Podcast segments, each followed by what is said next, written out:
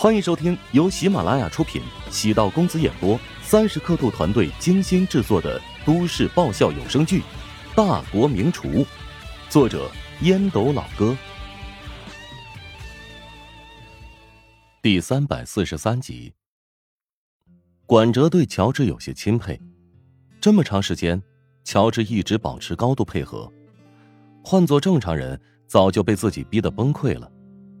唱歌的底子比不上音乐专业学生，歌声少了匠气，多了一抹空灵，能还原歌曲原汁原味的意境。美食和音乐、歌舞密切相关。古代帝王或者富贵人家操办大型活动，除了准备美食之外，还会安排歌舞。至于现在餐饮行业也加入了音乐元素，从几年前开始。音乐餐厅流行，那些餐厅的食物或许差强人意，配上驻唱歌手，便能够引起一群人的热捧。一段时间，音乐是一家网红餐饮必须加入的元素。美食愉悦的是味觉，音乐讨好的是听觉。让顾客在舒缓的听觉享受下品尝美食，可以刺激食欲。作为一个职业的餐饮行业管理者，乔治的用心和细致，也体现在用餐环境的音乐选择上。网红食堂的音乐都是经过严格筛选，大部分顾客离开食堂之后，都会觉得食堂播放的音乐很有品味。乔治离开录音棚，天色已晚，望着天空中闪烁的星辰，忍不住轻轻的深呼吸。他从来没有想过高调的人生，但现实让他不得不拼尽全力。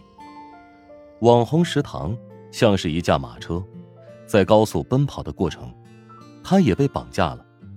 乔治突然想起前不久特别火的一句话：“我也想低调，可是实力不允许啊。”视频里的女孩说这句话时，样子特别的得意和疯狂。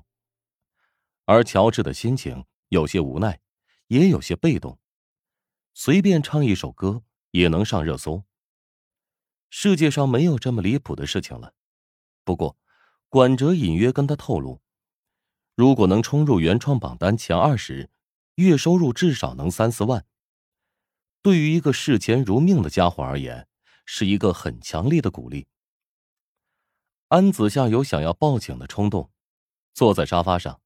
他将手机拍在茶几上，自言自语：“不是，哎，什么鬼玩意儿啊！刷了十条视频，至少有六条选乔治那段什么原创歌曲。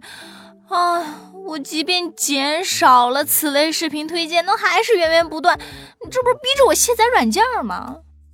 安子夏一开始觉得乔治唱的那首歌挺有味道，但再好的音乐听多了也会觉得厌烦。安子夏再次拿起手机，拨通陶如雪的电话。喂，亲爱的，我快被你老公给折磨死了，请收回你刚才这句话，有歧义。哦，不是不是，我被你老公创作的那首神曲都快给烦死了。你知道我喜欢刷抖音是吧？每天我至少得刷三四个小时，结果呢，今天总是刷到你老公唱那首歌。然后脑海中就出现他那张那张死人脸。你想表达什么？如果只是吐槽的话，那我就挂断电话了。哼，不仅是吐槽，他如此折磨我，那我只能报复他了。我得告诉你一个秘密。什么秘密？嗯，是这样的，嗯，上个月啊，他找我帮忙，就说看认不认识金融行业的人。然后呢，我就将林平的联系方式给他了。就这个？哎，后来我旁敲侧击的问过林平，林平啊，他就故意那个什么左顾而言他，他就是不肯正面回答他们俩聊了些什么。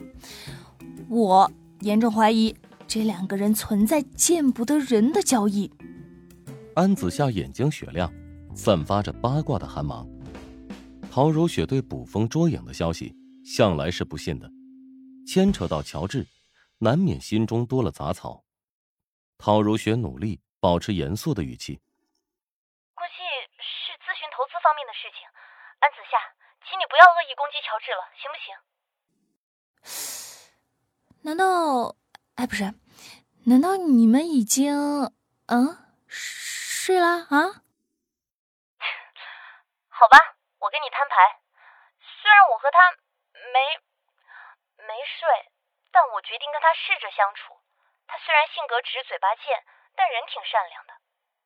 哎呦，我早就嗅到苗头了！你看，你看，哎呀，真是很难想象啊！你这样的人竟然会被一个那样的货色给征服了，这叫怎么回事儿？哎呀，凤凰男的春天啊，还是臭蛤蟆吃到了天鹅肉了？祝福我吧！啊啊，祝你幸福啊！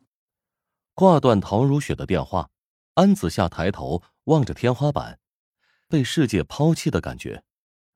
陶如雪刚才那简短的几句，比起之前强势维护乔治，杀伤力还要大。陶如雪是真的陷进去了。安子夏总说，男人不可信，宁愿相信金银珠宝，也不要相信什么狗屁爱情。但是，这一刻是羡慕陶如雪的。能遇上一个掏心窝子、放下戒备心、交出自己的人，多么不容易。遍观身边的男人，大部分都是带有目的而来的，嘘寒问暖多是虚情假意。他突然觉得乔治挺不错，虽然不近人情，对自己竟也凶巴巴的，但是这样的男人很有安全感，不会轻易被人拐跑了。安子夏知道。自己现在的心态有些扭曲。看到陶如雪有步入热恋的趋势，不知为何，期待她的这段感情还是无疾而终。凭什么对方能够找到真爱，自己却求而不得？或许，这是很多女人面对闺蜜收获幸福时的心理状态。安子夏伸了个懒腰，懒洋洋的自言自语。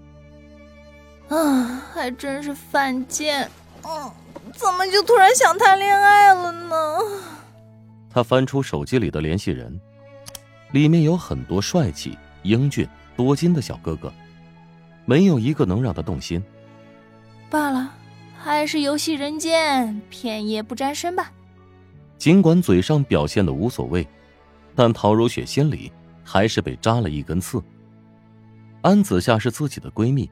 也是陶如雪为数不多信任的人。安子夏的话引起了陶如雪的重视。乔治为何瞒着自己跟安子夏联系？至于和林平又谈了什么，陶如雪从来不是一个心胸狭隘的人，但她毕竟是个女人呢。当女人遇到爱情，情商和智商都会急剧下降。她一边对自己说要相信乔治的忠诚。另一边又在阴暗的想，自己对乔治并不完全了解，他会不会又是一个骗子？韩冰的背叛，对陶如雪还是有影响的。虽然对韩冰没有任何爱憎，但韩冰是他心中无法迈过去的一道坎儿。一朝被蛇咬，十年怕井绳，便是这个道理。感情受到创伤。有人大醉一日便可忘却，有人却要一年两年乃至一生，倒不至于对韩冰念念不忘一生，对那份痛苦，却是永远难以忘记。许多人受了情伤，不是对人，而是对事。在家中思索了很久，终于还是决定问乔治。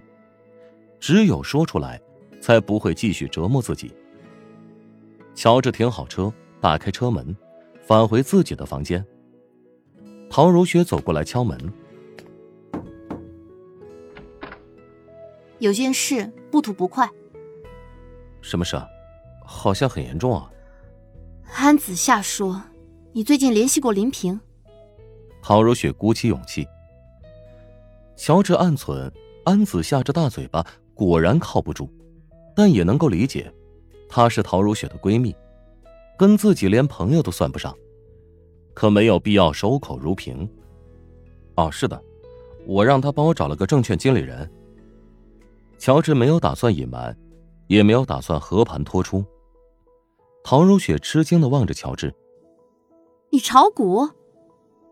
啊，在确保生活质量的基础上，拿出一部分钱多领域投资嘛。结果呢？稍微赚了一点。我建议你还是脚踏实地一点。股票不是任何人都能玩的，最大的赢家永远是大股东，散户只能是韭菜被收割。放心吧，我这么稳的人，如果没有十足把握。我不会把钱扔进水里的。你跟林平真的只是联系炒股？陶如雪没想到，纠结自己一晚的事情，就这么轻而易举的解开了心结。本集播讲完毕，感谢您的收听。如果喜欢本书，请订阅并关注主播。喜马拉雅铁三角将为你带来更多精彩内容。